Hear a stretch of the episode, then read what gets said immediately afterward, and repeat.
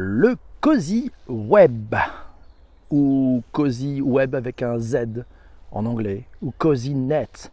Euh, vous connaissez, vous le pratiquez déjà, vous l'appréciez.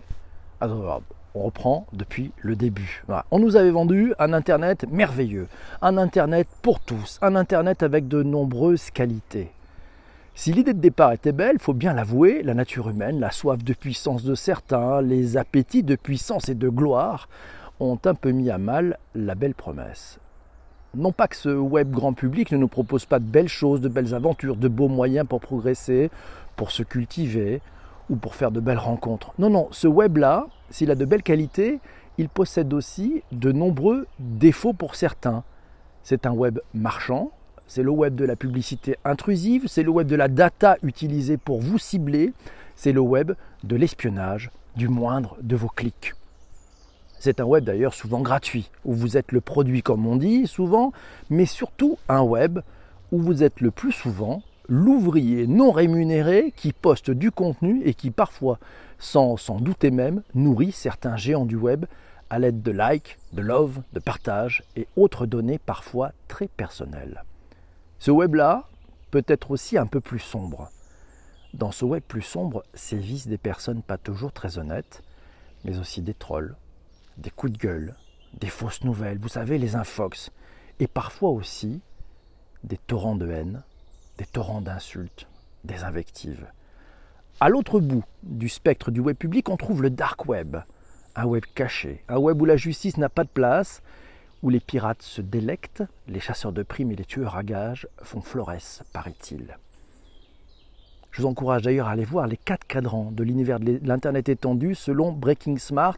On y apprend qu'il y a l'adtech web, on en a parlé, le darkness, hein, le dark web, et puis, et puis, entre les trois, à côté des trois, une oasis, le cozy web. Le cozy web, c'est un web paisible, conversationnel, sans troll, sans publicité, sans espionnage. C'est un web plus conversationnel, un web où le personal branding ne se déclame pas, mais se construit par le partage réel de savoir et de savoir-faire. Un web de l'ombre où l'ego n'a pas sa place, un web à l'abri des regards indiscrets, un web où les vraies communautés se forgent, s'entraident et grandissent ensemble. Le cozy web, c'est un peu comme une terrasse de café sur une place ombragée, une terrasse de café où votre voisin vous dit bonjour, où votre voisine entame une conversation positive, ouverte, constructive, plaisante.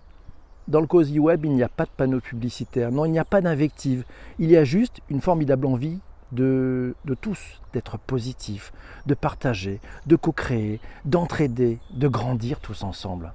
Dans le Cozy Web, on y vient pour échanger, pour débattre, pour s'entraider, pour donner d'abord et pas pour prendre. Et ça, ça change tout.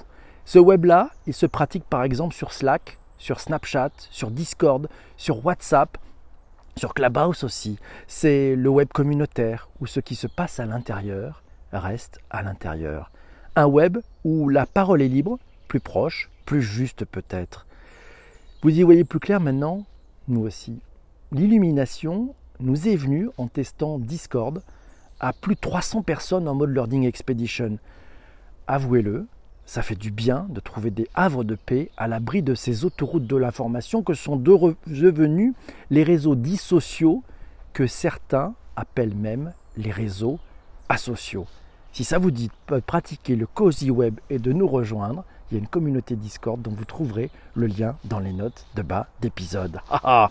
Alors, oui, quelques commentaires sur ce Cozy Web. C'est Jean-Marc qui nous dit Moi, j'utilise plutôt la fonction mute sur Twitter pour bloquer, c'est indispensable. On n'est pas obligé de lire tout ce qui s'écrit et de s'énerver, il faut vivre un peu tranquille. D'ailleurs, c'est un très bon travail de Twitter sur la curation dans la période Covid au-dessus des TT, ouais, des trending topics, conversations. Et c'est Jessie, c'est Laurent qui nous dit Je passe mon temps à pousser des coups de gueule Bon, ça c'est aussi, c'est le conversationnel, ne pas se regarder le nombril, partager, informer, échanger. La publicité, on finit par l'occulter si elle ne nous intéresse pas ou si elle est inutile. Mais là, les gars, vous n'êtes pas dans du cozy web. Vous n'êtes pas dans du cozy web. Non, non.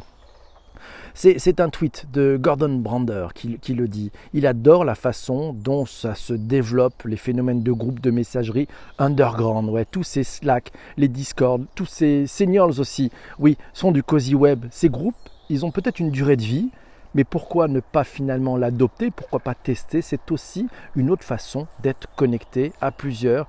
Eh oui, c'est Sanjay qui nous dit sur Twitter, je bloque pas, mais je mute.